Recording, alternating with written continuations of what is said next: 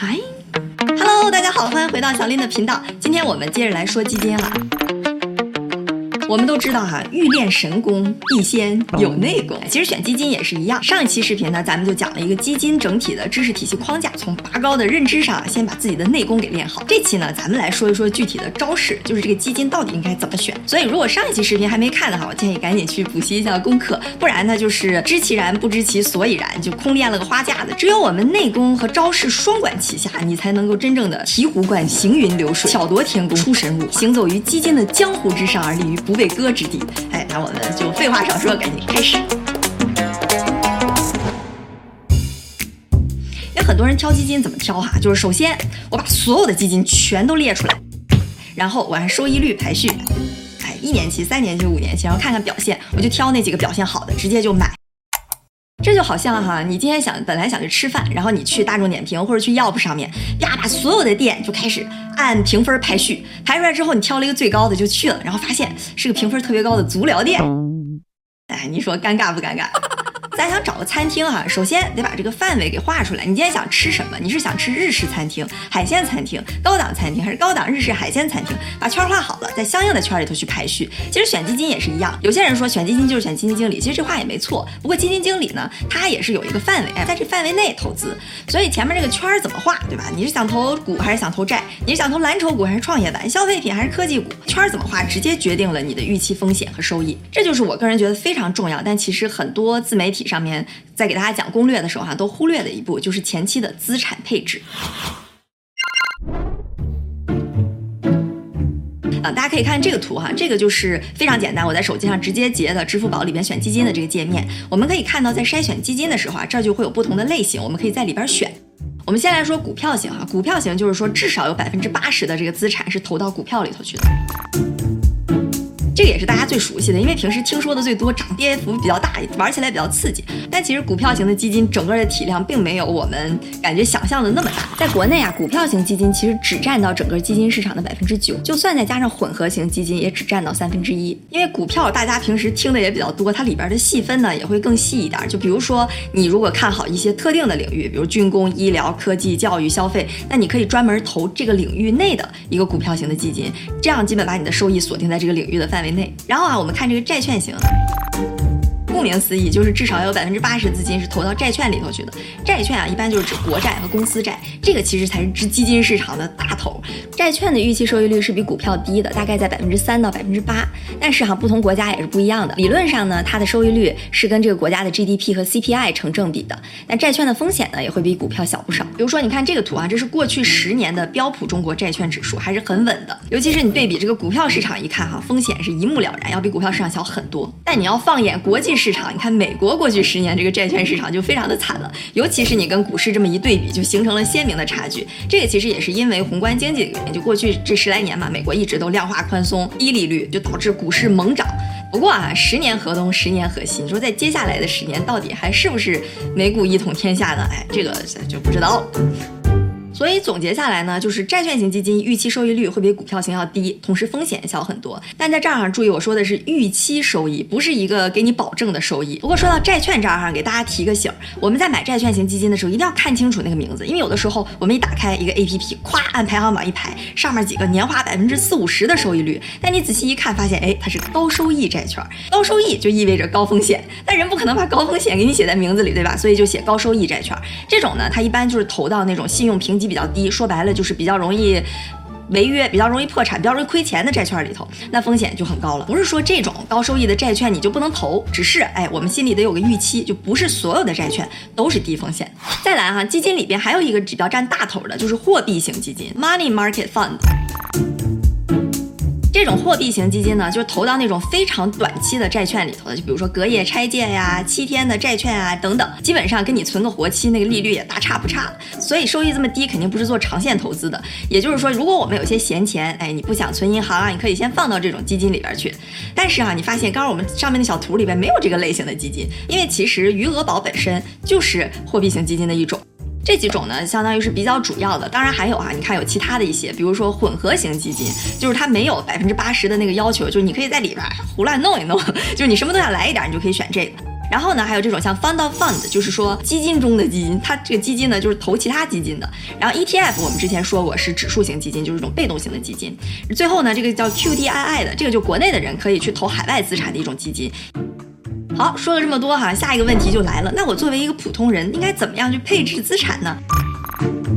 首先啊，一般没有人说百分之百的钱咵全都投到股票里，因为这样风险太高了。所以呢，如果你问一些专业人士，他们就会给你建议说，这个配置的比例哈，一般来讲，低风险的基金，比如说债券型基金，就跟你的年龄差不多相当的比例。比如说你今年六十岁，那你可能百分之六十放在债券里；你要五十岁，百分之五十，大概是这样子。为什么呢？你想，一般对于年轻人来讲，他的风险承受能力是比较强的。我有时间、有精力、有体力，我可以去赚钱。所以相对来讲，年轻人可以去多买一点股票型啊、混合型这种高风险的基金。Thank you.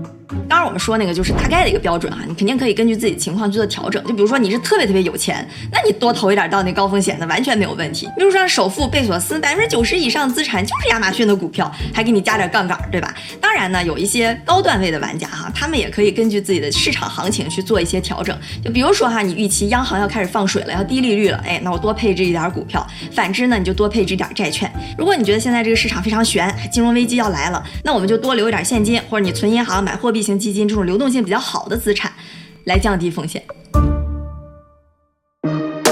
好，到这儿哈，我们资产已经配置完了，就是什么样的基金你放多少大概的比例，咱都知道了。那下一个问题就在每个类别的基金里边，我们怎么选呢？好，我们选基金之前也说了，就是找一个专业的基金经理来帮你管钱。我们可能不会投资，但是你会招人，对吧？那肯定想选一个又优秀又有经验、能力又强的这么一个基金经理。招人怎么招呢？小林总结哈，有这么三个原则。首先，我要看这个人的经验；第二，我要看看这个人之前的业绩；第三，我要看看这个人之前干了多少业务，就是业务量。我们先来说经验哈。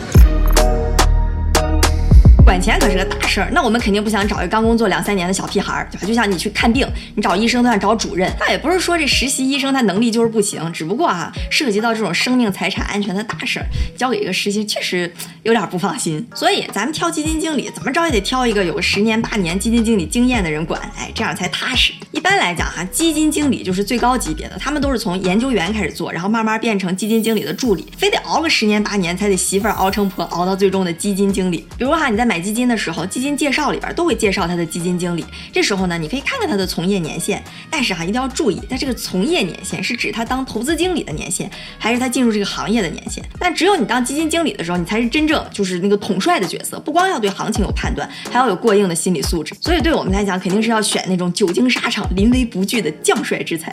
我们知道经济是有周期的，大周期可能要上百年，但一般小的周期也就七到十年。所以你选个八到十年有经验的经理啊，他好市场坏市场都经历过，只有牛市熊市都挺过来的，才是历经沙场的优秀经理。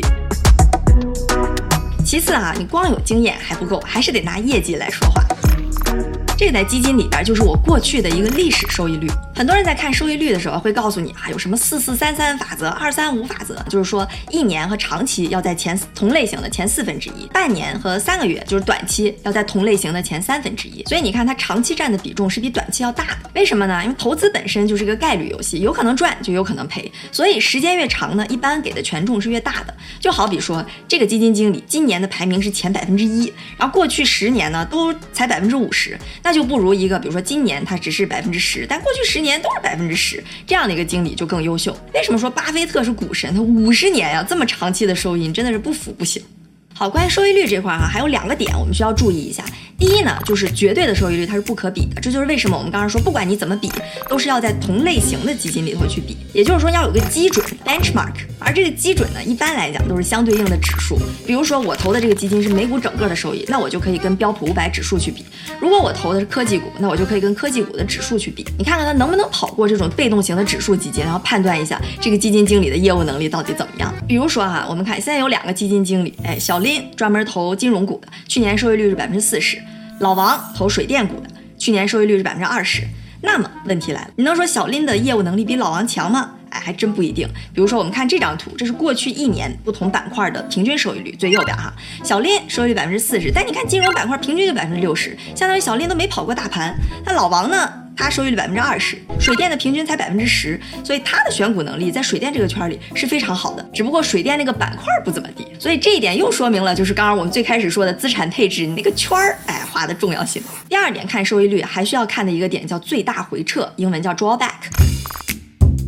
最大回撤呢，就是说它在跌的最惨的时候，跟之前的最高点相比跌了多少，那我们就得看看这个损失是不是我们自己能够承担的。当然，我在这儿加一嘴哈，这个走看这个走势图是非常重要的，就是我们在选基金的时候，不能光看着一个数字啊，百分之二十，百分之多少，因为这个还是不够直观。你把这图一拿出来，看看它那个走势，看看它跟各种基准线的对比，你就可以非常直观的了解到它的风险和它的收益，然后你看看这是不是你想要的。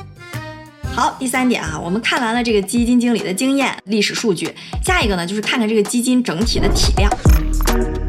这我们说一下，之前说公募基金它是怎么赚钱的呢？它赚一个管理费，整体一个大盘子，我从里边抽百分之一、百分之一点五。换句话说呢，这个规模越大。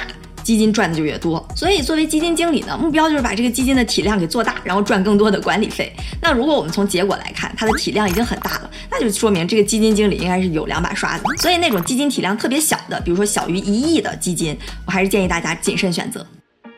但是啊，还有另外一个问题，主动型基金规模越大，它真的就越好吗？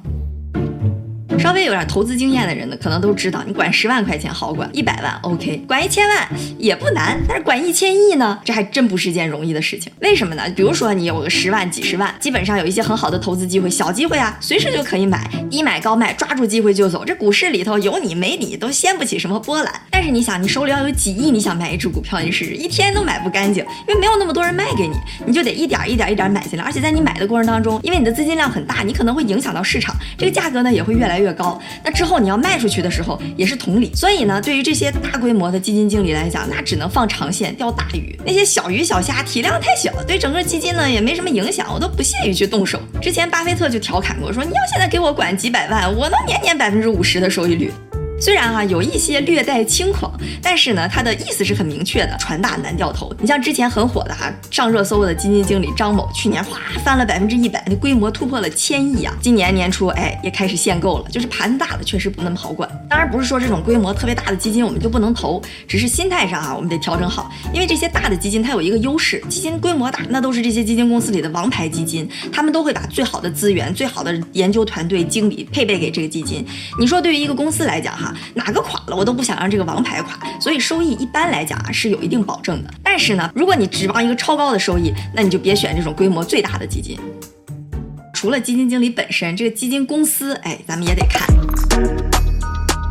一般来讲啊，就是大公司还是靠得住一点，因为基金经理是最直接的和这个基金绑定，整天抛头露面的人。但是在他背后是有非常非常强大的一个投研团队，这就是为什么很多公募基金大佬哎，最后出来搞个私募，本来说想多赚点提成，结果翻车，这种例子也不少见。那评价基金公司怎么样？我们一般就会用一个叫做 AUM，就叫 Asset Under Management，就说它到底管了多少钱，管理规模是怎么样的。这些呢是一些国内和海外比较大的基金公司，为了方便大家理解，哈，我把后面什么什么基金有。有限管理公司这种后缀我都去掉了，就仅供大家参考，至少可以混个脸熟。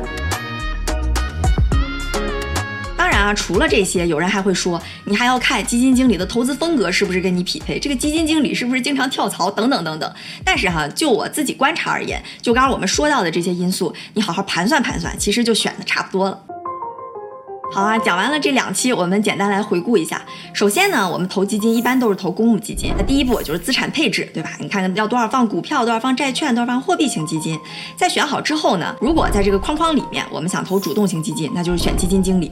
哎，他的工作经验，他过往的业绩，他的管理的业务量，还有他的东家，哎，这些筛出来基本上就差不多了。如果呢，你也不想做什么研究，哎，那你可以就去买买被动型基金，买买指数，对吧？买买大盘，买买不同的板块。一般呢，就是跟整体的经济走势。绑定的也都大差不差，但最怕的哈就是什么热买什么，追涨杀跌，听风就是雨。别忘了上一期我们还讲了基金交易的时候，短期手续费是非常高的，那你在里边就相当于做慈善了。好，最后送给大家一句话啊：头脑要发热，想想巴菲特。巴菲特说什么？别人贪婪的时候我恐惧，别人恐惧的时候我贪婪。哎。怎么了？这就好像什么？你现在想找个女朋友，明明喜欢南方小姑娘，非得去东北找，这就叫做底层逻辑没搞对，之后怎么着都白费。